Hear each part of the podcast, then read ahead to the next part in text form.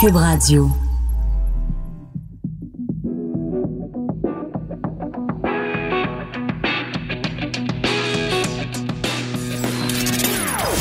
Des opinions bien à elle. Sophie Durocher. Son franc-parler ne laisse personne indifférent. On n'est pas obligé d'être d'accord. Bonjour tout le monde, petits et petites monstres. Et oui, aujourd'hui c'est l'Halloween, 31 octobre 2019. C'est Sophie Durocher au micro, très contente de vous retrouver. Écoutez, il y a deux sujets de conversation qui occupent tous les esprits au Québec en ce moment. Le test des valeurs et l'Halloween. Et peut-être même qu'il y a un lien entre les deux. Parce que peut-être qu'aux futurs immigrants, on devrait leur faire passer un test de valeurs dans lequel il y aurait une question sur l'Halloween. Et la question pourrait être formulée ainsi. Trouvez-vous ridicule qu'au Québec, on ouvre nos bulletins de nouvelles en parlant de l'Halloween. Personnellement, je trouve ça pris des proportions, mais complètement délirante parce qu'il y a certaines municipalités, vous le savez, qui ont décidé de transférer la fête de l'Halloween à demain, donc 1er novembre. Ça a commencé par la municipalité de Sainte-Julie et plein, plein, plein d'autres municipalités ont décidé de faire la même chose et finalement, Montréal a décidé de faire la même chose. Ce qui est assez amusant, c'est que vous vous rappelez peut-être, il y a quelques jours de ça, en plein conseil municipal, Valérie Plante avait euh, dit, ben nous, on va faire les choses différemment de l'ancienne administration. On n'est pas des moutons. Puis elle s'était mise à bêler une élue municipale. Elle avait fait bé comme ça. Et c'est très amusant parce que hier, Denis Coderre, commentant donc le fait que Valérie Plante a décidé de faire un mouton d'elle-même en faisant exactement la même chose que ce que d'autres municipalités avaient fait avant elle, ben il a mis un lien YouTube avec un mouton dans un pré en train de bêler. Je trouvais que c'était assez bien envoyé quand même de la part de Denis Coderre. Écoutez, tout le monde se mêle de cette histoire-là, tout le monde a une opinion. Ariane Moffat, qui est en feu en ce moment sur les médias sociaux, s'est adressée à Valérie Plante en disant, j'imagine très bien notre chère mairesse faire la danse de la pluie toute la journée dans son bureau et souhaiter en secret une tornade. Parce qu'évidemment, on pensait qu'il y aurait une grosse tempête ce soir. Finalement, ça fait poète, poète, poète, poète, puis ce sera pas une grosse tempête. Et Valérie Plante a répondu à Ariane Moffat je dirais, je sais pas, nos élus, ils sont pas en train de, je sais pas, de gérer la ville ou de gérer le Québec. Non, tout le monde est en train de se prononcer sur le Halloween Gate. Ça devient complètement ridicule. Alors, Valérie Plante a répondu à Ariane Moffat qui l'interpellait. Décidément, ça finit plus. Elle a dit, disons que l'Halloween Gate est un cas classique de damn if you do, damn if you don't. Traduction libre. Critiquer si on le fait, critiquer si on ne le fait pas. Madame Plante, vous n'êtes pas capable d'aller directement au français? Vous êtes à la tête vous êtes la mairesse de la ville francophone, de la métropole francophone d'une province francophone dans un océan nord-américain.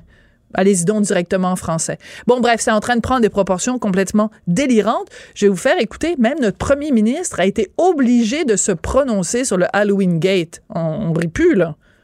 Sur ben moi, je veux souhaiter euh, une bonne fête d'Halloween à tous les petits monstres du Québec, que ce soit ce soir ou demain soir. Mais, je respecte l'autonomie des municipalités, donc euh, dépendamment de la température dans chaque municipalité, ce serait eux autres de décider. Ben, c'est écrit où ça que c'est de compétence municipale, l'Halloween? Ben, écoutez, Ou ronfler. Vraiment. Je pense pas qu'on a la Vraiment. météo dans les C'est rendu que le premier ministre se prononce sur l'Halloween puis la date de l'Halloween. La mairesse de Montréal, tout le monde. À Québec, Régis Labaume, il a dit de toute façon, nous, ça nous concerne pas. On fête l'Halloween deux fois de toute façon. En fait, là-dessus, mon fils rejoint le maire Labo. Mon fils est super content parce qu'on va aller dans certaines municipalités où on fête l'Halloween ce soir. Il va ramasser des bonbons. Bon, on va refêter l'Halloween ce soir. Alors écoutez, tout ce Halloween Gate, franchement, je trouve ça complètement ridicule et ça me fait pousser un gros. Ben voyons donc. On n'est pas obligé d'être d'accord, mais on peut en parler. Sophie Durocher, on n'est pas obligé d'être d'accord. Cube Radio. Alors, mon invité qui est en studio et qui est français, euh, donc de, vient d'un pays où on ne célèbre pas ou pas vraiment beaucoup l'Halloween. Bonjour. Bonjour, Damien Bonnard. Non, Ça on, me- le fait, on le fait peu, ouais, un petit peu. Ça commence peut-être depuis quelques temps, mais c'est pas. Je crois que j'ai- j'ai déjà, euh, non, je l'ai jamais fêté, moi. Vous l'avez jamais fêté. Alors, Damien Bonnard, vous êtes comédien. Vous jouez dans un film dont on entend beaucoup, beaucoup parler en ce moment. Ça s'intitule Les Misérables. C'est un film de Ladj Lee. Et deux choses très importantes à savoir à propos de ce film. D'abord, prix du jury à Cannes Ouais. cette année. Et c'est pour l'instant le film qui représente la France dans la course aux Oscars. On sait que, bon, pour l'instant, c'est une liste longue. Après, il va y avoir une film, liste ouais. courte. Voilà. Mais quand même, les Français ou le, le- les autorités françaises ont choisi que de ce film-là pour représenter la France euh, aux Oscars. Ça doit vous faire quand même un petit velours. C'est complètement fou, ouais. surtout qu'en plus déjà nous quand on a fait le film, euh, on pensait même pas qu'on serait à Cannes. Ouais. On s'est retrouvé à Cannes en compétition officielle alors que c'est un premier film. Et, et du coup on a eu ce prix du jury qui est partagé avec Kleber Mendoza. Euh, et, du coup maintenant les Oscars, mais après je sais pas effectivement comment ça se passera et ce qui arrivera. Mais ce qui est beau dans tout ça, c'est que déjà de Cannes jusqu'à maintenant, c'est c'est que tout ça, c'est des endroits où, où ça nous aide à, partager le film euh, avec le plus de gens possible. Donc c'est un peu le but d'un film. Alors, la raison pour laquelle vous êtes à Montréal, c'est que le film va être présenté au festival Cinémania ce samedi, non, pardon, pas ce samedi, le samedi d'après, le 9 novembre à 20h30 et le dimanche 10 novembre à 14h15 au cinéma impérial à Montréal. Alors, il faut raconter un peu l'histoire parce que quand on, on voit un film français qui s'appelle Les Misérables, on se dit, ben, ça va être Les Mises, ça va être le, le- le livre de Victor Hugo et tout ça. Pas du tout. C'est une histoire qui se passe en banlieue, mais c'est la banlieue, la ville où Victor Hugo a écrit Les Misérables. Ouais, il est passé par cette ville en fait quand il écrit, quand il était en train d'écrire Les Misérables, donc il y a plus de 150 ans. Euh, il est passé par cette ville à un moment donné dans ses pérégrinations et il a, il il a rencontré des gens là-bas qui étaient les Thénardier, enfin des tas de gens sur place et il s'en est inspiré après. Et il est parti écrire ailleurs. Je sais plus exactement le trajet qu'il a fait, mais il a, il a voyagé à cette époque-là. Il a écrit Les Misérables, mais donc on, il y a un vrai lien avec cette cité qui est aujourd'hui une cité euh, euh, pauvre et euh, qu'il était déjà il y a 150 ans, mais qui- Mhm. où il n'y avait pas des tours de béton encore. Mais et donc c'était ça le lien avec euh, avec ce lieu-là. Et après dans l'histoire, c'est aussi les les mêmes liens, enfin sur les sur toutes ces zones où, où de gens qu'on qu'on qu'on abandonne et qu'on qu'on met un peu sur le côté, quoi. Alors, c'est un film qui est très dur. Je l'ai vu ce matin. Un très bon film, mais un film très dur parce que ça raconte l'histoire, donc, de trois policiers. Vous, vous êtes un de ces trois policiers-là qui essayent, tant bien que mal, de faire régner un peu d'ordre dans une banlieue où il y a euh, de la prostitution, où il y a de la drogue, où il y a de la violence, où il y a beaucoup de pauvreté. Et tout le long du film, des fois, on prend pour les policiers parce qu'on se dit ben ils essayent de faire régner l'ordre. D'autres fois, on se dit mais ces gens-là en banlieue vivent dans une misère épouvantable et en fait, c'est un constat social sur la vie en France aujourd'hui qui est déprimant. Bah, ouais, enfin, puis après, c'est un film universel, enfin, qui, qui se passe là, mais qui aurait pu se dérouler à plein d'endroits dans le monde, euh, et surtout aujourd'hui, dans notre monde où nos sociétés font en sorte qu'on pense à sauver sa peau et à pas regarder les autres, ce qui, à mon avis, est pas du tout la bonne solution, mais, Mm.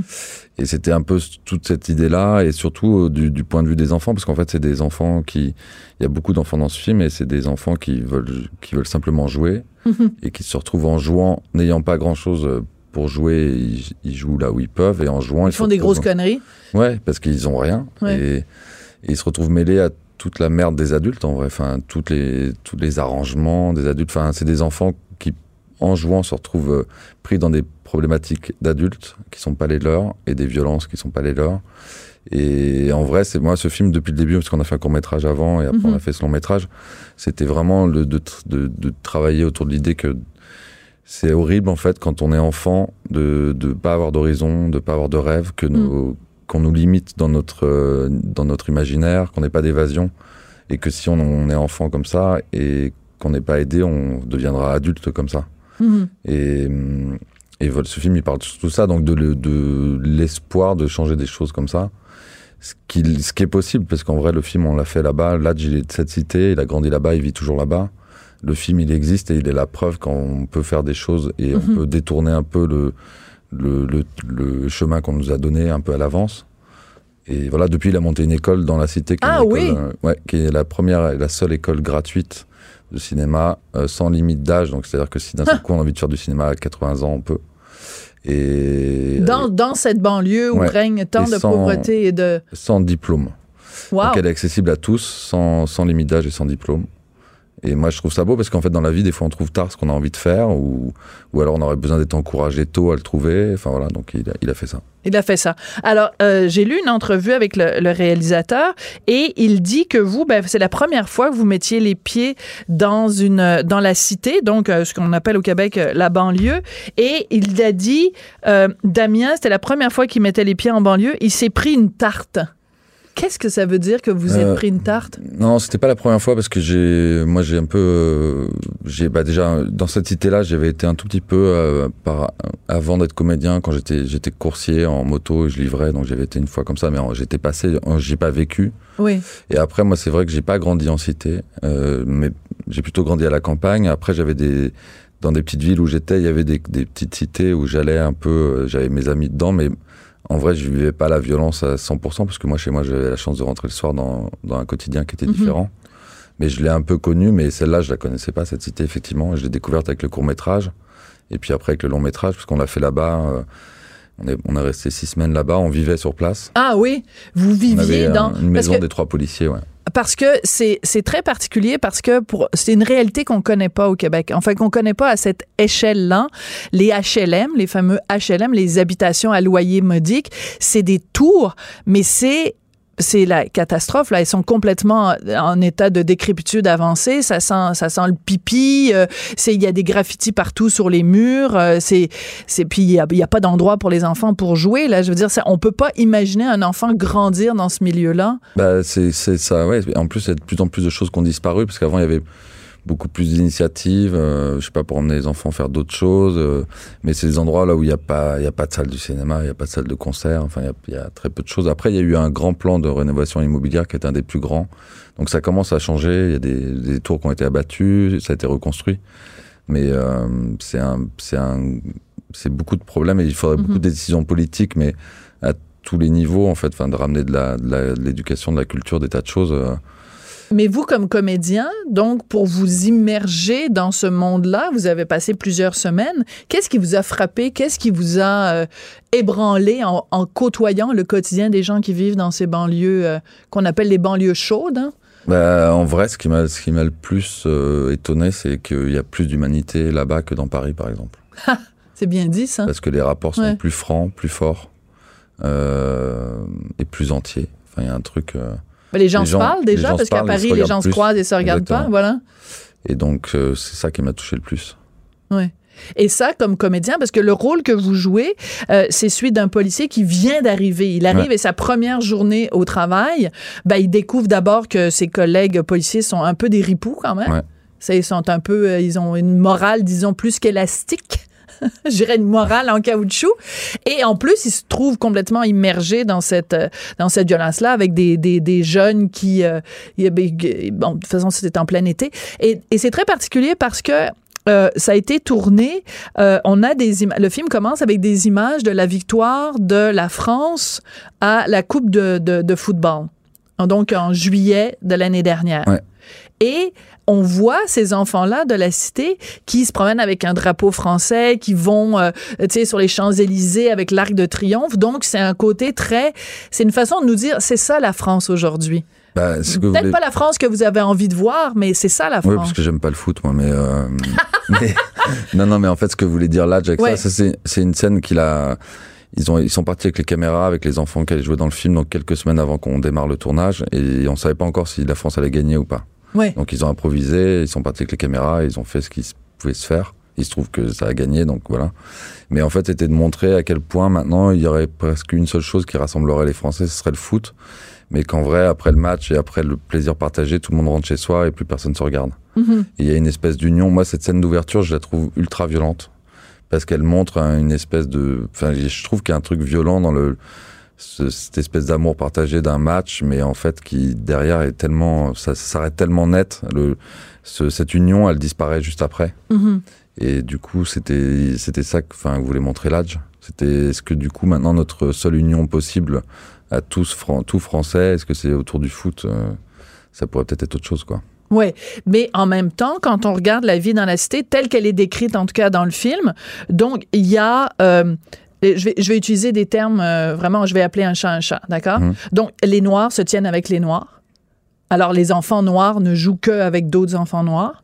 Euh, après, il y a les, euh, la- il y a un imam qui en fait essaye de recruter euh, les enfants parce qu'il a, il a une espèce de, de, de mosquée un petit peu de, de invite à garage. manger là. des bonbons et à boire du Fanta. ouais. Voilà, c'est ça.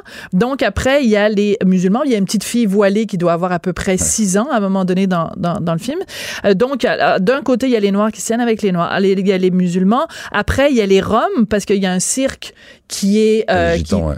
des, des gitans, des Roms. Bon, appelez-les. Bon, et là, on a l'impression que euh, d'abord. C'est, tout un portrait quand même de la France, parce que vous êtes le seul personnage à peu près qui est, qui qui est blanc. Ouais, il y a, non, Ouais. il y a Alexis aussi, euh, le Chris. Oui, Chris. Ouais. C'est ça, vous êtes Mais- deux blancs et, euh, et mais c'est aussi qu'après chacun des, des, des, des co- chacune des communautés se parle pas entre elles non plus. Donc il y a- y aussi cette parce que vous dites après chacun rentre chez soi, mais la banlieue c'est aussi chacun pour soi. Non, mais bien sûr, et puis chacun a ses raisons, chacun a sa solitude, chacun a ses. Ouais. Et il y a ce truc-là de. de... Pardon, pardon, je pensais à un truc du coup, mais. Ça va revenir, ouais, j'ai oublié. Mais le fait que chacune des communautés comme ça, euh, c'est parce que en fait tout le monde ils, se- ils se détestent tous les, les uns les autres aussi. C'est Ouais, puis- très conflictuel aussi la vie en banlieue. Ouais, ça peut l'être. Après, là, c'est une fiction aussi où l'idée c'était de faire un conte moderne aussi qui, qui. Voilà, qui ramène toutes ces questions-là, mais en en faisant une fiction. Mais euh, c'était ouais de, de, de à quel point euh, on se sépare parce qu'on parce qu'on regarde mal l'autre et qu'on le juge. Et, Mhm. et moi, mon personnage, comme il rentrait par le regard, enfin, je, je- on rentre dans le regard par, dans le film par mon regard. Je me suis beaucoup posé des questions autour de un regard induit un jugement et des actes. Et donc, si on change notre regard, on change notre jugement et nos actes. Enfin, en Mm. tant que policier, il fallait que j'essaie de faire ça. Ouais. Euh, en tant que gardien de la paix, parce que d'ailleurs, en ce moment, en France, on- depuis quelques années, depuis Sarkozy, je crois, on appelle les policiers les, les forces de l'ordre. C'est de la sémantique, mais ça change beaucoup de choses quand on est gardien de la paix ou force de l'ordre, c'est pas la même chose. Enfin, D'un des deux côtés d'ailleurs, mais. Donc j'essaie de réfléchir à tout ça, moi, à la justice, où, où s'arrêtent mes droits de policier, où commencent ceux du citoyen, toutes ces choses-là. Mais vous vous posez ces questions-là, votre personnage se pose ces questions-là.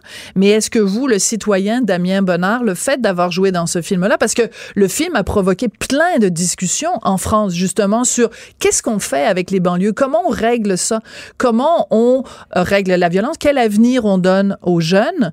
Et comment on fait pour vivre avec les différents communautarismes, justement? Bah, Quel- Moi, j'ai pas toutes les solutions, bien Non, entendu, bien mais sûr. parce qu'il y en a plein qui sont politiques et qui sont des choses que le gouvernement devrait faire?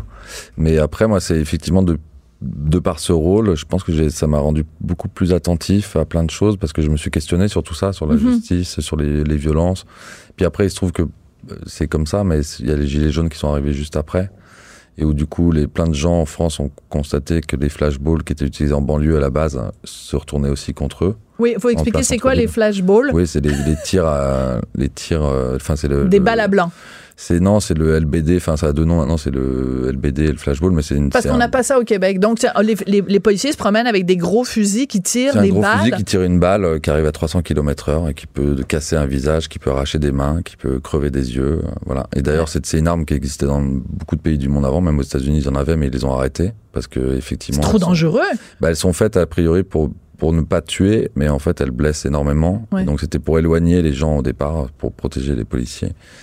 Et après, ce qui est complètement fou, c'est que j'ai regardé comment cette, cette arme avait été fabriquée. Donc des ingénieurs ont fabriqué le- le- le- l'arme qui projette et, la, et la, la balle qui est à l'intérieur. En fait, il se trouve que les bizarre, c'est complètement fou des fois la vie, c'est que c'est une balle en caoutchouc qu'ils ont été récupérées dans une usine en se disant ça va correspondre. Et cette balle en caoutchouc à la base, c'est une balle rebondissante qui est un jouet pour enfants, mais qui est fabriquée par une usine de jouets par enfants. Et qui a été euh, switché avec l'arme. Et maintenant c'est une on, l'utilise contre les enfants. Ouais. Parfois. Oui. Euh, mais mais c'est intéressant parce que euh, on, on peut se dire, ben, en 2019, euh, les films, bon, ben, d'accord, c'est bien, on va au cinéma, ça dure une heure et demie, puis après on rentre chez soi, puis on fait nos petits trucs, mais c'est vraiment un film qui fait réfléchir. Moi, j'ai vu le film euh, ce matin, donc avec mon fils de 11 ans, qui est en congé pédagogique aujourd'hui, et euh, mon fils était rempli de questions à la fin du film parce qu'il disait, ben, à certains moments, je trouvais que les flics, c'était des bonnes personnes, les policiers, c'était des bonnes personnes. Parfois, ils ont des comportements, je me disais, mais et comment ça se fait que les policiers se comportent comme ça. Puis des fois, je voyais les enfants dans la banlieue qui se comportaient mal. Je me disais, ben il faut les, les réprimer ces enfants-là, ou enfin il faut leur donner des punitions. Je trouvais ça fascinant de regarder le film avec les yeux de mon fils de, Ouais. de 11 ans. Et euh, parce que c'est intéressant, un, un film qui nous provoque, qui provoque autant de réflexions, autant de, de Ben, moi- questionnements. Ouais, j'en ai vu un hier soir. J'étais, j'ai profité d'être ici euh, pour aller voir le Joker que j'avais pas vu. Ouais. Et où il y a des ponts, pareil, des, des choses qui, des, des discours qui sont proches. Enfin, Mhm. bah, à partir de, de, de là, enfin, le Joker il traite de la folie, qui est un des, une des choses qui est un- plutôt abandonnée dans le monde. Enfin, je- on s'occupe de moins en moins des gens qui ont des problèmes psychologiques. Absolument. Et en France, il y a eu un, il y a beaucoup de fonds qui ont été, euh, qui n'ont pas été euh, renouvelés, et c'est un vrai problème parce qu'il y a des gens qui souffrent de maladies psycho- Mhm. Ben, psychologiques ici aussi, ouais. ici aussi ou ici de enfin et et et en vrai ça parle de rébellion et de révolte aussi euh, Tout à fait. ça pose un peu des questions similaires et moi j'ai mis plus d'une heure hier à me remettre du Joker j'étais vraiment pas bien enfin il y avait un truc parce que je trouvais que Joaquin Phoenix il, il traînait une, une détresse qui était euh, pff, qui était hyper forte Ouais. Et non c'est des films importants et ce qui est fou c'est que maintenant c'est des films des- dans les films on parle de la vie mais des fois les films passent dans la vie là le Joker au Chili maintenant les gens portent le masque du Joker C'est vrai. euh, Enfin, ça commence à faire des liens et il y a plein de pays là en ce moment où ça va pas du tout et, et où les choses partent de. Les gilets jaunes, c'est parti du prix de l'augmentation de l'essence. Là, au Liban, c'est parti de WhatsApp qui devenait Mhm. payant. Au, Chili, c'est l'essence aussi. C'est le ticket de métro, vous avez raison, c'est 5 parce centimes. vrai, les, les gens, ils souffrent. Il y a un ras-le-bol aussi, il y a une Bah, la vie, elle est pas faite que pour payer tout le temps et en chier, en vrai. Enfin, c'est bien d'avoir une vie, d'être heureux de sa vie et d'être libre. Et il y a plein d'endroits où c'est plus le cas. Oui. Alors, si jamais le film euh, reste dans la, en lice pour euh, les Oscars, donc euh, ça veut dire, Damien Bonnard, vous allez aller sortir votre plus beau tuxedo, puis vous allez aller Ben, euh, dans la. Cité des Anges pour aller peut-être cueillir une statuette dorée. Après Ouais. Cannes, ce serait bien quand même, non? Non, ce serait chouette. Ce serait vraiment chouette si on pouvait faire ça. On va voir. Mais après, c'est déjà très très beau. le chemin, il est déjà super beau. Mais ouais, il faut. Mais je peux, je peux lire une petite phrase de Victor Hugo ou pas? Ah, ben oui, ben, allez-vous me lire la phrase qui se trouve à la fin du film? Pas du tout. Non? Ah, d'accord. Parce qu'il y a une très belle phrase aussi à la fin du film qui nous fait Une beaucoup autre, réfléchir. Je trouve qu'il résume bien le film. La vie, le malheur, l'isolement, l'abandon, la pauvreté sont des champs de bataille qui ont leurs héros. Héros obscurs, plus grands parfois que les héros illustres. Voilà, c'est Victor Hugo. C'est Victor Hugo. Et une autre phrase, euh, il n'y a ni mauvaise herbe ni mauvais homme que des mauvais cultivateurs. Ça, ça résume vraiment quand même très, très bien ce film, Les Misérables. Merci beaucoup, Damien Merci Bonin. Ça a été un plaisir. Donc, je rappelle que le film Les Misérables va être présenté au Festival Cinémania samedi le 9 novembre à 20h30 et dimanche le 10 à 14h15. Et- Et qui sait, peut-être aux Oscars. Et je crois qu'il passe gloire. aussi vers le 14 à Moncton, en Acadie. Ah, ben c'est bien important Ouais. de le mentionner, même si nous, malheureusement, on se rend partout au Québec, mais pas encore à Moncton. Mais c'est bien de. Mais je l'ai présenté en, Ami- en Abitibi, là, il y a 2-3 jours. Ah, ben oui, beau C'est festival. chouette de le partager. mais Et bon. alors, Rouen Noranda, comment vous avez J'adore trouvé Rouen ça? Noranda, je suis euh, fan de Rouen Noranda, ça fait deux ans que j'y vais, j'adore ce coin, et j'adore ce festival, et Jacques Mat et tout ça. Enfin, c'est un, un très très bon festival avec une ville entière qui se lève le matin pour venir voir des films. C'est génial, hein? il y a Pas une de carré VIP, que du Ouais. cinéma, donc c'est cool. Voilà, alors on vous a, on vous a, ils vous ont raconté ce que Serge Gainsbourg avait dit quand Ouais, il était marqué, allé. c'est ouais. marqué sur la, le- devant, c'est collé à la plaque, ouais. que le comble du snobisme, euh, c'est pas d'aller à Cannes ni, je sais plus, à Los Angeles, mais c'est de venir à Rouen Noranda. Ouais, Serge Gainsbourg quand même. C'est bon de se le rappeler. Damien Bonnard, merci beaucoup. Merci. Puis on ira euh, voir euh, vos- votre film, enfin le film dans lequel vous jouez. Évidemment, c'est un film de Ladj Lee. Merci beaucoup d'être venu nous voir. Merci. Cette dernière chronique fait jaser? Écoutez pourquoi. On n'est pas obligé d'être d'accord. Cube Radio.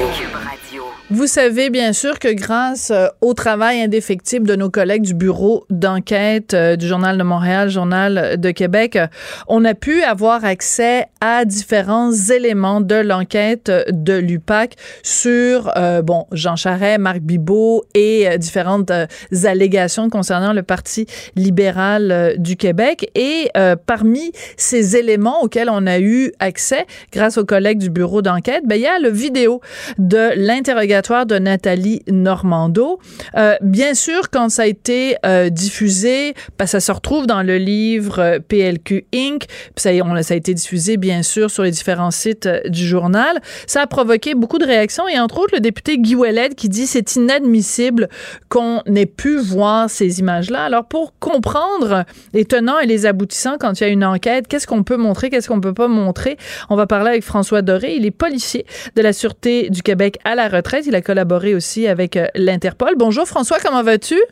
Bonjour Sophie, ça va bien, merci. Oui, écoute, comme euh, ex de la SQ, quand tu as mhm. vu euh, que nos collègues avaient mis la main sur cette vidéo de l'interrogatoire de Nathalie Normando, comment tu réagis? Ben, avec un peu de surprise. Et j'ai réécouté, j'ai, je me suis fait lire certains articles. L'entrevue, d'ailleurs, que Jean-Louis Fortin et Félix Séguin ont donné à Benoît Dutrisac sur PLQ Inc. Et je m'aperçois qu'ils ont beaucoup, mais beaucoup, mais beaucoup d'informations qui n'ont pas été euh, rendues publiques par le tribunal, qui ont été transmises, oui, à la, à la défense, euh, par la couronne, mais qui n'ont pas nécessairement été rendues publiques. Lorsqu'on dépose un élément de preuve à la cour, ça devient public, tout le monde peut s'en servir, à moins qu'il y ait un avis du tribunal, bien sûr. Ouais. C'est pas le cas ici, ça n'a pas été déposé, cet interrogatoire-là, mais par contre, ils ont réussi à mettre la main dessus. Alors, c'est sûr qu'il y a des questions qui doivent se poser. Euh, Guy Ouellet en pose. Euh, est-ce que c'est les membres de l'UPAC? Est-ce que c'est euh, des avocats? Écoute, j'ai pas réussi à avoir des réponses bien précises à ça, mais il y a plusieurs personnes qui ont peut-être un agenda à vouloir c'est se rendre ça public. D'accord, mais en même temps. OK. Alors, bon, replaçons les choses quand même dans le contexte. Il y a un bureau d'enquête qui enquête, d'accord? Et ils enquêtent sur quoi? Au bureau d'enquête? Ils enquêtent sur l'enquête de l'UPAC, OK? Et on le sait, à l'UPAC, eux, ils enquêtent sur qui sont les gens qui font des fuites et qui coulent de l'information aux journaux et aux différents bureaux d'enquête. Hein, c'est ça le portrait, là. On a le chat québécois qui court après la souris de l'UPAC. Et là, l'UPAC euh, met des chats qui courent après la souris pour savoir c'est qui, d'où viennent les fuites, qui coule de l'information. C'est ça le portrait, là. Mais on ben, peut pas. Oui, tout à fait. Je m'excuse, je ne veux pas t'interrompre, mais j'ai déjà dit sur les ondes de, de Cube, à, Richard d'ailleurs, c'est en perdre son latin. On enquête sur l'enquête, sur l'enquête, sur les fuites, qui a fuité, qui, enfin, c'est à y perdre son latin. je me rappelle avoir dit ça textuellement, c'est à y perdre son latin. Ouais. Qui a fait quoi? et qui a intérêt à faire ça, justement? Mais ce que je, ce que je comprends de la montée de lait du député Guy Ouellet, quand il dit c'est inadmissible, c'est inadmissible que à l'UPAC, euh, quelqu'un qui possède ces informations-là, ou à mhm. l'UPAC ou quelqu'un qui a eu accès aux éléments de l'UPAC, que, que, qu'il y a eu une fuite. Mais en même temps, tu peux regarder ça de l'autre côté. Un bureau d'enquête, qu'est-ce que ça fait? Ça enquête des journalistes qui ont accès à des informations privilégiées. C'est toujours bien pas la première fois que ça arrive cette semaine. C'est ça le travail des journalistes. Absolument, c'est leur travail, puis ils le font généralement très bien en passant. Sauf que lorsqu'ils ont euh, accès d'une façon ou d'une autre je te dirais, je, vais présumer l'ensemble, l'ensemble du dossier. Je me pose des questions. Et qui a intérêt à faire ça et pourquoi? Euh, en matière de communication, on l'a tous fait comme communicateur policier, je l'ai fait. Oui, il y a certaines informations qu'on va transmettre à certains journalistes. Mm-hmm. Euh, les, les, choses ont changé grandement au fil des années, bien sûr. Mais là, ce que je constate, c'est qu'il y a beaucoup, beaucoup d'informations qui semblent avoir été diffusées. Et je veux rien enlever aux journalistes d'enquête qui font, je le répète, un excellent travail. Mais là, si le procès n'a pas été euh, conclu et que les choses n'ont pas été déposées, est-ce que c'est la bonne façon de rendre ce public pour l'instant? D'accord. Mais en même temps, la question que soulève, la question fondamentale que soulève le livre PLQ Inc. de mes collègues est la suivante. Comment se fait-il qu'après des années d'enquête, des, autant d'argent qui a été dépensé, autant de ressources humaines qui ont été affectées à cette enquête-là. Comment se fait-il que, avec la quantité d'éléments qu'il y a, Comment se fait-il mhm. qu'on n'est pas encore à la veille de soit déposer des accusations, soit dire il n'y a pas matière à, on remballe tout ça dans des boîtes et on passe à un autre appel? C'est ça la question que pose PLQ Inc.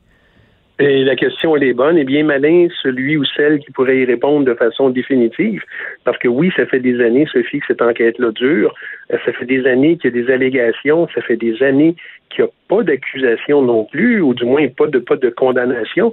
Et c'est ce que le public veut. On veut savoir. On est, oui, on, ben après, d'une certaine façon, on veut savoir, on veut connaître l'aboutissement et on n'en a pas. Et c'est ça qui est désolant encore une fois, on sait que la route a été très chaotique pour l'UPAC ces dernières années. Souhaitons évidemment qu'avec le nouveau commissaire, ça, change de poil un peu, souhaitons-le. Ouais. Et, tu, l'as bien dit qu'on remballe ça ou bien qu'on accuse? Oui, ben en fait, on va reprendre la, fameuse phrase qui avait été présent, euh, qui avait été prononcée justement à l'Assemblée nationale. Euh, c'est un hasard, mais justement quand Guy Ouellet avait été euh, arrêté et qu'on avait entendu donc qu'on accuse ou qu'on s'excuse. Bon, je veux revenir. Tu as utilisé tout à l'heure le mot allégation. Bien sûr, il y a des allégations. De toute façon, Jean Charret a émis un communiqué pour réagir à la publication de PLQ Inc. en disant que c'était des ragots, des rumeurs, etc. Bon. Des ragots, rumeurs, allégations, moi je mets ça dans une colonne. Là, mettons, je mets ça dans la colonne de droite, mais dans la colonne de gauche, je mets le témoignage de gens qui ont été faits sous serment, mm-hmm. devant des enquêteurs de l'UPAC, dans laquelle des euh, gens d'affaires disent, ben écoutez, Marc Bibot, il nous disait, euh, ben euh, retour d'ascenseur là. Vous avez donné beaucoup d'argent au Parti libéral, donc en conséquence, vous allez savoir avant tout le monde, avant même que le gouvernement annonce les contrats, moi je vais vous annoncer c'est quoi les contrats que vous avez. On n'est plus dans les rumeurs, les ragots puis les allégations, François? Non, on n'est plus là-dedans. Puis moi, j'ai pas la même colonne, Sophie. Rumeur, rumeur et ragots, là, c'est, n'importe qui peut dire n'importe quoi. Des allégations, ça se travaille. il faut aller au bout de ça. Encore une fois. Euh, et tu l'as dit toi-même, il y a plusieurs témoins qui ont été rencontrés pour une allégation donnée. Comment se fait-il qu'il y a un procureur qui n'a pas décidé que ça c'était assez pour accuser? Ça, je le sais pas. Je le sais pas, mais j'ai hâte de savoir, un peu comme la population, j'ai hâte de savoir le fond de l'histoire dans tout ça. Mais est-ce qu'on pourrait y parvenir, s'il vous plaît, après toutes ces années-là? J'espère, parce qu'il y en a beaucoup. Oui, il y a des témoins. Et c'est la Lafrenière, je pense, euh, du temps qui était commissaire, qui disait qu'il y avait des centaines de témoins qui avaient été rencontrés. Ben, on est rendu à 300. Il l'avait dit, euh, Robert Lafrenière l'avait dit, c'était 300 témoins. Ben, j'ose espérer qu'il y en a deux, trois là-dedans qui sont crédibles quand même. Ben là. Pourquoi, pourquoi est-ce qu'il n'y a pas d'accusation? Ben là, la question se pose. Il y, a, le DPCP, il y a le ministère de la Justice, euh, Sécurité publique, peut-être aussi, qui pourrait aider à répondre à ça. Hein. Le nouveau gouvernement, ben, souhaitons évidemment que le nouveau commissaire va, peut-être donner suite à tout ça. Ouais. Est-ce que le fardeau de la preuve, euh, en, dans les cas de, de, de collusion et d'échange d'ascenseurs, est-ce que le fardeau de la preuve est trop lourd? Ce que j'entends par fardeau de la preuve, c'est de dire, ben, euh, vu qu'il faut qu'on se prononce, que la justice se prononce hors de tout doute raisonnable, le DPCP, mhm. avant de déposer des accusations, même si les policiers ont très, très bien fait leur enquête, s'ils pensent qu'ils seront pas capables de défendre ça devant une cour de justice parce que le fardeau de la preuve est trop lourd en leur défaveur, ben là, mhm. ils, ne déposeront pas d'accusation. Donc, on pose la question, est-ce que le fardeau de la preuve est trop lourd? Est-ce qu'il n'y a pas moyen de, de, de, de rendre justice dans les, dans les cas de collusion de façon différente? Ben pourquoi pas? La question, elle, est bonne, elle se pose encore une fois. Et j'ai vu au fil des années, puis je suis pas le seul à le dire, j'ai vu euh, la, couronne, la poursuite euh, changer son fusil d'épaule à, plusieurs reprises entre avoir euh, une demande d'intenter des procédures, autoriser une accusation parce que oui, il y a assez d'éléments pour accuser, puis on va se battre à la cour, à ah, oui, demande d'intenter des procédures, mais je pense qu'il y a pas assez d'éléments. On n'ira pas à la cour parce que je suis pas convaincu qu'il va y avoir une, une condamnation. J'aimerais ça qu'on ait des procureurs qui se battent un peu aussi des fois. Euh, il me semble que ça manque ça. Oui, parce que si on revient à la question de base, François, qui était en fait la question euh, que tu as soulevée dès le début, qui a intérêt? Hein? C'est toujours la, question qu'on se pose. Mais oui. Qui a l'intérêt? Bon, alors c'est possible aussi, je dis pas parce que moi je ne connais pas les sources de mes collègues du bureau d'enquête, mais est-ce que c'est possible que ce soit justement des enquêteurs de l'UPAC qui disent Hey, ça fait 300 témoins qu'on interviewe, là. Ça fait des heures puis des milliers de dollars que vous dépensez, vous, les contribuables. Comment ça se fait que ça, ça déniaise, que ça, que ça niaise? Et donc, on va rendre les éléments publics pour forcer une accélération de l'enquête. C'est possible. La, la, réponse à ça, c'est oui, c'est possible. Euh, pas, moi non plus, je, je n'ai pas les, les, sources en passant. Je ne les connais pas ces sources-là. Mais c'est possible que des enquêteurs en aient eu plein leur dos, leur casque, et disent, ben, coudon, ça avance pas assez vite. Il me semble qu'on devrait être en mesure de. Euh, est-ce que c'est ça? Ça se peut, c'est possible. Est-ce que c'est un procureur? Ça aussi, c'est possible. Je l'ignore. Mais allons au bout des choses rapidement, s'il vous plaît. Oui. On a 300 témoins passés quand même. Là. Oui, tout à fait. Bon, écoute, je voulais te parler de ce dossier-là, François, mais il y a aussi euh, un autre euh, point, enfin un autre dossier qui concerne évidemment le monde, le merveilleux monde policier. C'est quand on regarde les statistiques pour 2019, jusqu'ici, quand même pas mal de règlements de compte liés à différentes bandes criminalisées, que ce soit euh, la mafia, que ce soit les Hells. Encore récemment, là, un homme qui a failli, déjà failli devenir membre du gang de motards des Hells a été abattu sur la rive sud mercredi. Et écoute, il y a comme une espèce de modus operandi. Je vais, là, on va passer à la blague, là. La quantité de gens qui se font tirer en allant au gym.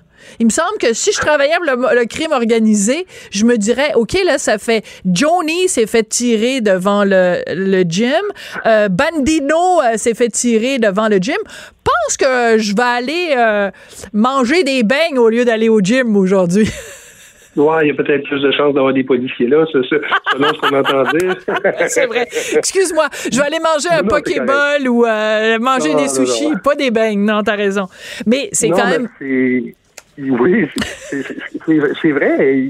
En fait, ce sont des endroits publics. On a vu des meurtres dans, dans des dans des entrées d'hôtels à Laval, euh, sur la rue, euh, dans un dans une entrée d'immeuble. hier, c'est devant un gym. Ouais. Devant, devant tout le monde. C'est incroyable.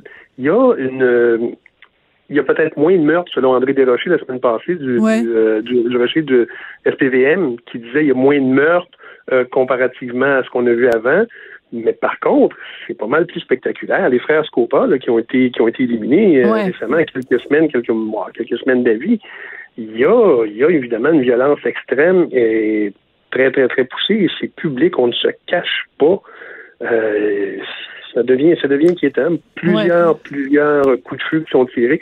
Et entre le moment où euh, ton recherchiste m'a appelé hier pour dire, bon, est-ce qu'on pourrait, oui, Hugo, on, on, pourrait parler de ça. Il y a eu encore des coups de feu qui ont été tirés euh, à Montréal, est-ce que c'est Montréal-Nord ou dans l'est de Montréal? Encore, une, encore une fois. Puis là, ben, je fais un peu de recherche, puis je m'aperçois que le phénomène est grandissant un peu partout au Canada, notamment mm-hmm. en Ontario. Ah oui? Ben, ça, on ah ne oui? parlera pas. Ah oui, oui, les, échanges de coups de feu, ou du moins des coups de feu. Et la nuit passée, le STVM a répondu à un appel à Montréal où ils ont retrouvé des douilles, mm. des, des, traces de projectiles sur un immeuble. Les gangs de rue sont présentes, les motards sont présents, la mafia italienne est présente. Et dans ces factions-là, dans ces groupes-là, il y a même des guerres internes. Mm. Parce qu'on pense que les deux derniers qui étaient reliés aux Wells, c'est une, purge interne. Euh, chez, chez les Italiens à la mafia, bon, évidemment, là, on, pense que c'est des, des, clans différents, les Siciliens, les Calabrais. Euh, on s'en va où avec ça? Là? On est rendu à 16, 16 meurtres cette année, je pense. Oui, c'est ça. En moins de 10 mois, parce que l'année n'est pas terminée. Non. Alors, on va dépasser le, nombre de le nombre de meurtres qu'on a eu l'année dernière, j'imagine. J'ose espérer que non. Mais sur ce, sur ce train-là, je pense qu'on va aller plus loin. Ouais. En tout cas, une chose est sûre, ces dossiers-là sont pas mal plus euh, importants pour le citoyen lambda que de savoir on fait-tu l'Halloween le 31 octobre ou le 1er novembre? As-tu une opinion là-dessus, toi, en tant qu'ex-policier? en tant qu'ex-policier, en tant qu'ex-halloweeneux, quand j'étais jeune, comme la plupart des gens, et là, je, vais, je, vais, reprendre certains propos, on a passé l'Halloween quand il pleuvait, quand il neigeait, quand il On n'était pas fait en chocolat, puis bon.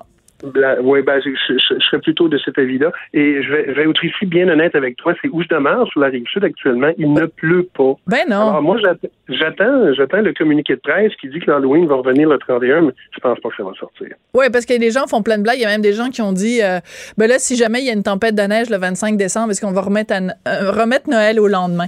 Ah, je te ben, dis, ça finit plus. Non, je te posais la question en tant qu'ex-policier parce que quand même, euh, les soirs d'Halloween, c'est pas anodin. C'est-à-dire que ça prend des policiers dans les rues, ça prend des gens qui patrouillent pour s'assurer de la sécurité des enfants. Donc, quand une municipalité remet quand même au lendemain, c'est pas juste un caprice, c'est parce que on veut assurer votre sécurité. C'est parce que ça, ça, ça nous inquiète aussi, là. Oui, et à quelque part, il faut, faut penser une chose, euh, Sophie, c'est que s'ils se mettent le voir, les, les, les, jeunes veulent passer l'Halloween, ils vont le passer bon, en véhicule, en auto, avec leurs parents, avec des amis. Ça fait plus de circulation, plus de danger. Il est normal qu'il y ait de la sécurité. Alors qu'on ait décidé de remettre ça demain, ben, c'est peut-être une sage décision. On a beau en rire, c'est peut-être une sage décision, étant donné ce qui s'en vient. Euh, mais oui, euh, ça fait partie aussi d'une question de sécurité, sécurité des, des gens, des jeunes euh, qui, vont, qui, vont, qui vont se promener. Merci beaucoup, François Doré, policier de la sécurité, de la sûreté, voyons, du Québec à la retraite. Merci beaucoup, c'est toujours intéressant de te parler, François. Merci, à la prochaine. À la prochaine. Tout le monde a droit à son opinion. Elle requestionne, elle analyse, elle propose des solutions. Sophie Durocher. On n'est pas obligé d'être d'accord. C'est la danse des canards qui en sortant de la mare se secouent le bas des rames et font coin coin. Faites comme les petits canards et pour que tout le monde se marre, remuer du popotin en faisant coin coin. À présent claquer du bec en secouant vos plumes avec. Petit canard.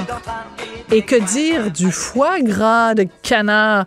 Ben écoutez, la nouvelle euh, est sortie. New York interdit la commercialisation du foie gras à partir de 2022. On en parle avec Thierry Darès, qui est blogueur, chroniqueur et critique culinaire au Journal de Montréal, Journal de Québec. Bonjour Thierry. Bonjour Sophie. Est-ce que j'entends des sanglots dans ta voix? oui, c'est clair que sur le plan culturel, le foie gras a toujours fait partie de ma vie, mais en même temps, je, je, je, je, dépasse finalement mon, mon, plaisir personnel pour pouvoir me mettre un petit peu à la place des restaurateurs qui vont devoir vivre avec cette nouvelle réalité en 2022. Et je vois effectivement beaucoup de larmes. Ça représente quand même une industrie importante. Ça représente un plaisir de consommateur aussi important à New York. Et, et c'est aussi un combat, je pense. Euh, bon, c'est pas fini, hein, parce qu'il va certainement y avoir euh, des, euh, des, contestations. Des, et des contestations, effectivement. Mais en même temps, je, je, je devine quand même qu'il y a là un geste très important politique qui vient d'être posé, c'est une espèce de plafond de verre qui va peut-être permettre aussi à, des personnes qui veulent nous empêcher de manger ce que l'on souhaite de pouvoir le faire. Peut-être que demain matin, ça sera l'agneau, après le veau, après d'autres aliments euh, euh, carnés. Et, je pense que là, on est en train de franchir un palier. D'accord, parce que bon, il faut resituer le contexte. Évidemment, c'est sous la pression de différents groupes euh, de droits des animaux, entre autres euh, Voters for Animal Rights, donc les électeurs mhm. pour les droits des animaux. Alors, euh, c'est sûr que quand tu as le mot électeur, ben là, le message que tu envoies aux politiciens, c'est si t'écoutes pas les pressions que moi je fais comme lobbyiste, ben on va te mettre à la porte, puis au prochain mandat, on votera pas pour toi. Donc, il y a tout ce contexte-là aussi qui fait que la ville de New York mais, mais ça. Mais à la base, ce qu'on reproche au foie gras, c'est quelque chose de, de très précis. C'est que pour que le gras, le foie du canard devienne aussi gras et aussi savoureux, c'est que les animaux sont gavés. Et là, tout le monde s'entend pas sur est-ce que gaver vraiment une, ça provoque une maladie du foie chez le, chez le canard? Toi, tu te situes où là-dedans dans ce débat-là, Thierry?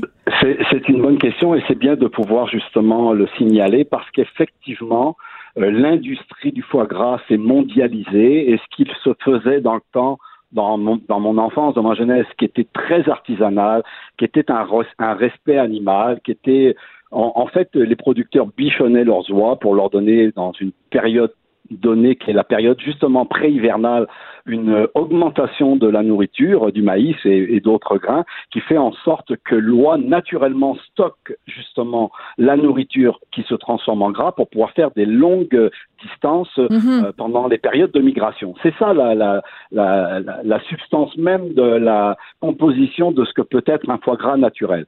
Alors on a développé des techniques depuis l'Antiquité, hein, depuis les mhm. Égyptiens, pour faire le gavage des oies. Donc c'est pas un truc des oies et du canard, c'est pas quelque chose de nouveau. Le problème, c'est qu'effectivement, les conditions euh, de, de, santé publique animale et de production sur la cruauté animale fait en sorte que le développement de cette industrie euh, a pris des proportions incroyables et les conditions animales, mhm. effectivement, sont parfois ou même souvent euh, lamentables, et c'est là-dessus que finalement se, se basent ceux qui le contestent. Mais je, je, voudrais juste reprendre un petit point que tu as mentionné. Ce n'est pas juste des électeurs, euh, Sophie. Ce sont des gens qui peuvent avoir un discours violent et agressifs et qui peuvent faire peur aussi à justement ceux qui sont les administrateurs d'une ville ou autre. Mhm. Et je pense que ces combats-là font sont crescendo, c'est-à-dire on commence avec ça, ensuite ça va être autre chose, et c'est Ouais. à New York, c'est déjà en Californie, et pourquoi pas demain matin à Montréal. Oui, parce que c'est ça. En fait, ce que ce à quoi tu fais référence, c'est que bon, quand on regarde le milieu des militants des droits pour les animaux, comme dans n'importe quel mouvement, il y a des modérés, il y a des extrémistes, puis il y a des crinqués. OK? Oui.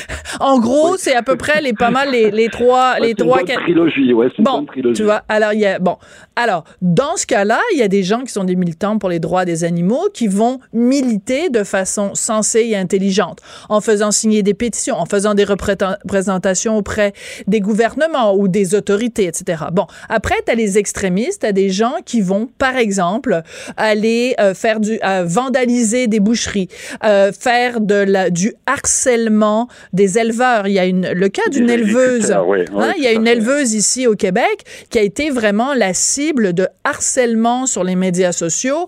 Euh, c'est pas drôle, là. c'est- Je m'excuse, je veux pas te couper, Sophie. Non, mais vas-y. Tu me mets un petit peu en, en rogne ce matin parce que tu vois, on va aller agresser ou intimider une agricultrice qui fait tout pour arriver à survivre et faire vivre son exploitation. Mais c'est qui le, le, le, le pape du foie gras ici au Québec? Comment ça se fait que ces gens-là, ils vont pas euh, euh, parler à Martin Picard au pied de cochon et qui fait et à la fois une, euh, un commerce du cochon, du foie gras, etc. On va toujours emmerder ceux qui sont les moins forts et on va jamais Mm. euh, embêter ceux qui ont justement un rayonnement médiatique, qui ont un respect et qui travaillent très très bien et qui eux aussi font le respect animal pour les conditions idéales de, animales, mais qui sont des consommateurs de viande ou de foie gras. Mais c'est ça, on s'attaque toujours aux plus petits et c'est ce que reprochent d'ailleurs euh, les gens à New York, ceux qui sont sur cette Mhm. industrie-là aussi, c'est se dire, mais vous vous rendez compte un peu le nombre d'industries agroalimentaires qu'on devrait dénoncer avant de oui. nous dénoncer nous qui sommes des artisans et, et qui font. Alors, je comprends qu'il y a effectivement cet aspect du gavage.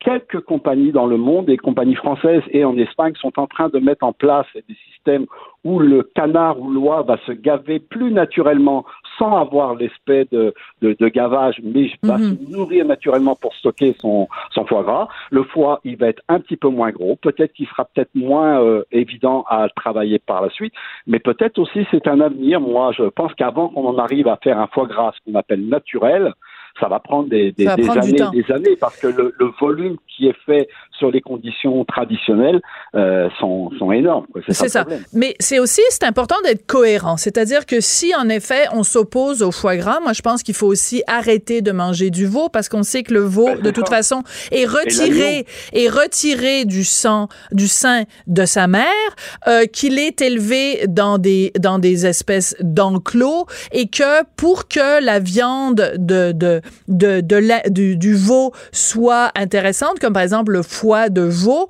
pour, on, on, on crée une, une sorte d'anémie chez le veau. Enfin bon, bref, euh, le poulet, je veux dire, euh, écoute, euh, partez-moi pas sur le sujet du poulet. Alors, à un moment donné, non, mais ce que je veux dire, c'est que si tu commences, si tu dis, je suis pour les droits des animaux, ben, il faut que, faut pas que la, le- la vie du canard soit plus importante que celle du poulet, du veau, vache, cochon couvé, là. Je veux dire, soit c'est tout le monde y passe ou personne y passe. Oui, je pense que, mais, mais, mais, mais quand même, je, on, critique ceux qui vont faire des actions euh, euh, un petit peu virulentes dans des entreprises, mais ils ont quand même, je vois par exemple en Europe, là justement on parle de poulet, Ouais. ils ont quand même fait des actions qui étaient euh, à la fois violentes et, et, et très représentatives, mais par contre ça a permis d'obliger des industries euh, de la volaille, par exemple, à changer leur méthodologie, à revoir leurs espaces d'élevage, etc. Donc, euh, Peut-être que si l'extrême permet d'améliorer les conditions animales pour que tout le monde puisse vivre justement dans une espèce de, puis on- en même temps sanitaire, hein, parce que Ouais. ça aussi, la santé publique, ça en fait partie. Je, je crois que quand même, il y a des actions sur une réalité maintenant où les gens doivent être beaucoup plus conscients de ce qu'on va manger, de ce qu'on va ingérer. Mais bon, euh, la fraude alimentaire, on en a parlé dernièrement. c'est Ben oui, avec les poissons. moi. oui. Qu'est-ce qui peut se passer avec euh, ben, les poissons et, et d'autres tonnes de produits qu'il peut y avoir. Euh, Le foie gras, c'est un aspect. Je pense qu'on devrait revoir les conditions euh, sanitaires et les conditions de vie des canards et des oies, déjà pour le canard et le foie gras, et ensuite euh, d'améliorer les conditions et d'en manger du foie gras si on veut. C'est bientôt Noël et bientôt les fêtes et on Ah. va quand même manger du foie gras. Oui, alors euh, donc euh, poêlé avec un petit verre de sauterne, un château Yquem. Ouais. Non, que, tu- Oui, bah, rapidement, t'as pas 30 Château Yquem, secondes là. Parce que j'en ai pas les, j'ai pas les moyens d'acheter du château. Il y a plein d'autres. On peut prendre un très bon euh, cidre de glace ou un vin de glace du Québec. Québécois, t'as raison, t'as raison. Exactement. Avec du foie gras, euh, du foie gras québécois. Québec, OK, oui, absolument. Thierry Darès, toujours un plaisir de te parler. Blogueur, chroniqueur, critique culinaire au Journal de Montréal, Journal de Québec. Ben, je vais vous souhaiter une joyeuse Halloween, puis mangez-en donc des bonbons. Puis habillez-vous donc comme vous voulez, déguisez-vous, ayez du plaisir. Nous, on va en avoir. Merci à Samuel Boulay-Grimard à la mise en onde et Hugo Veilleux à la recherche. Puis on se retrouve demain à midi. Au revoir. Pour écouter cette émission, rendez-vous sur cube.radio ou téléchargez notre application sur le Apple Store ou Google Play.